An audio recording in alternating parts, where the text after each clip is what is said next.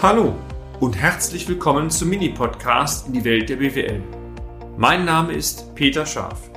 Ich bin Unternehmensberater mit Leib und Seele und gemeinsam gehen wir den Problemen der BWL auf den Grund. Kurz, kompakt, unverständlich. Erhöhung der Produktivität im Handwerk. So einfach kann es sein. Teil 1. Zum Thema Erhöhung der abrechenbaren Leistung oder allgemein zum Thema Produktivität haben wir bereits diverse Beiträge veröffentlicht. Es ist immer das Gleiche. Am Ende muss es Ziel eines Unternehmens sein, aus den bestehenden Produktionskapazitäten, aber auch aus den Mitarbeiterkapazitäten einen dauerhaft guten Ertrag zu generieren. Übrigens, diese Aussagen sind nicht böse gemeint, aber Geld verdienen gehört nun mal dazu. Und wenn ein Unternehmen nicht dauerhaft erfolgreich ist, dann wird es vom Markt verschwinden. Darum genau geht es heute. Wie, was kann ich tun, um jetzt wieder bezogen aufs Handwerk am Ende die abrechenbare Leistung zu erhöhen? Und da wir viele Rückmeldungen bekommen von Hörerinnen und Hörern, aber auch von eifrigen Lesern unserer Blogs, zeigt es uns, dass das Thema Effizienzsteigerung nach wie vor oder vielleicht gerade in der heutigen Zeit ein Riesenthema ist. Ich denke, ein praktisches Beispiel hilft Ihnen, äh, einige Gedanken sehr einfach aufzunehmen und ich denke, vieles können Sie für Ihr Unternehmen je nach Struktur und Art Ihres Unternehmens übernehmen. Zur Ausgangssituation.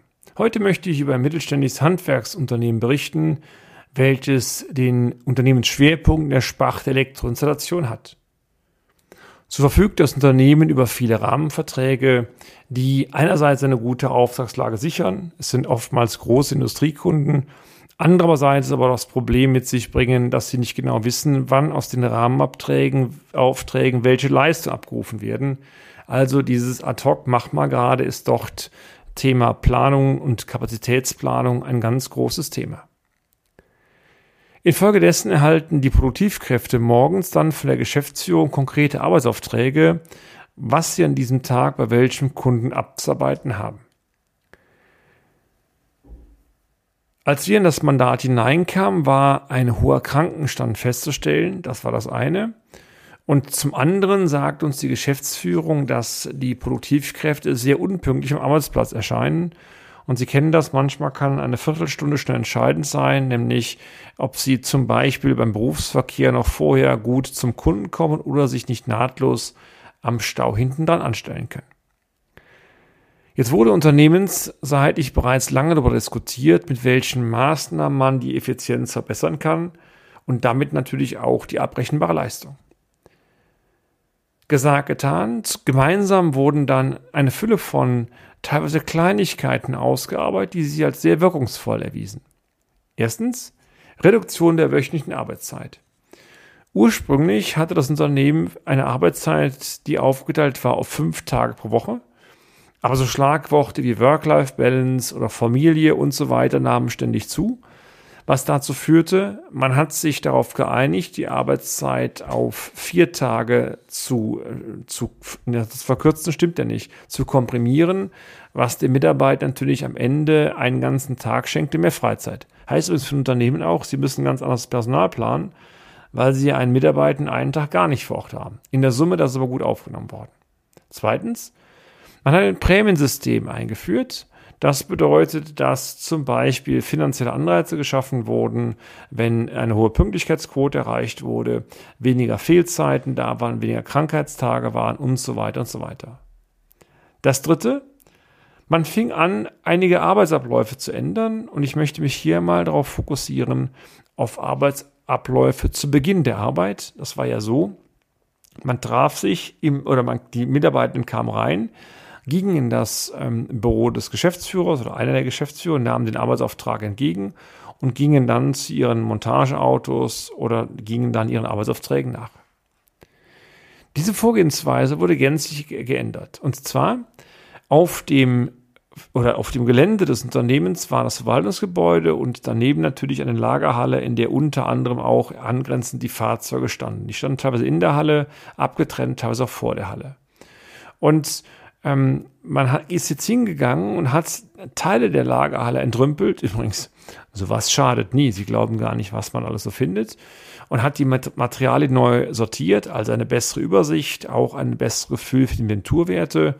Aber vor allen Dingen darum, freie Lagerflächen zu finden. Diese freien Lagerflächen wurden jetzt genommen, um dort mit einem vertretbaren Aufwand, also mit Abtrennung, so Paneelen und so weiter, eine Art Gemeinschaftsraum einzurichten. Da waren Tische, da waren Stühle, vor allen Dingen aber wurde eine gemütliche Kaffeeecke eingerichtet. Und Sie mögen jetzt lachen. Die Geschäftsführung hat sich sogar entschlossen, eine sehr hochwertige Kaffeemaschine anzuschaffen und sogar die notwendigen Ressourcen, also Kaffeemilch, zu stellen. Hinzu wurde auch extra im Unternehmen eine Reinigungskraft gebeten, täglich vorbeizukommen. Die war sowieso immer in der Nähe, meistens am Unternehmen da, die Maschinen zu reinigen. Sodass also die Mitarbeitenden eine gemütliche Kaffeeecke vorgefunden haben. Jeden Morgen roch es nach frischem Kaffee und der Kaffee war auch qualitativ, wie mir alle sagten, sehr hochwertig. Ich habe ihn auch getrunken. Lag aber auch daran, dass auch gute, eine gute Maschine angeschafft worden ist und gute Materialien. Der Clou war jetzt, dass auch immer sein kleines Deckchen hingelegt wurde. Darauf stand eine große Glasschale, die voll mit Süßigkeiten, Gebäck und so weiter gefüllt wurde. Also, jetzt, meine sehr verehrten Damen und Herren, direkt von einer Wellness-Oase zu sprechen, ist vielleicht ein bisschen viel gesagt. Aber Tatsache war, dieser abgetrennte Hallenteil mit diesem frischen Kaffeeduft, mit einer ansprechenden Kaffeeecke, kam bei der Belegschaft sehr gut an. Und am Ende war es ein wesentlicher Schritt in die richtige Richtung zu sagen, ich komme mal gerne dahin und fange gerne an, morgens meinen Arbeitsauftrag entgegenzunehmen. Wie es dann weitergeht, das erfahren Sie gerne in der nächsten Folge und Sie werden ähm, feststellen, mit welchen teilweise frappierend einfachen Möglichkeiten man noch an Kleinigkeiten drehen kann, die aber am Ende in der Gesamtheit schon, wie wir finden, zu einem ordentlichen Produktivitätseffekt geführt haben. Also bleiben Sie dran. Ich freue mich, wenn Sie bei der nächsten Folge wieder dabei sind. Und damit sind wir auch schon am Ende des heutigen Podcasts. Haben wir Ihr Interesse geweckt? Fein. Dann besuchen Sie uns doch einmal auf unserer Homepage unter www.scharf-office.de und schalten Sie auch beim nächsten Mal wieder ein auf eine kleine Reise in die Welt der BWL. Ihr Peter Scharf.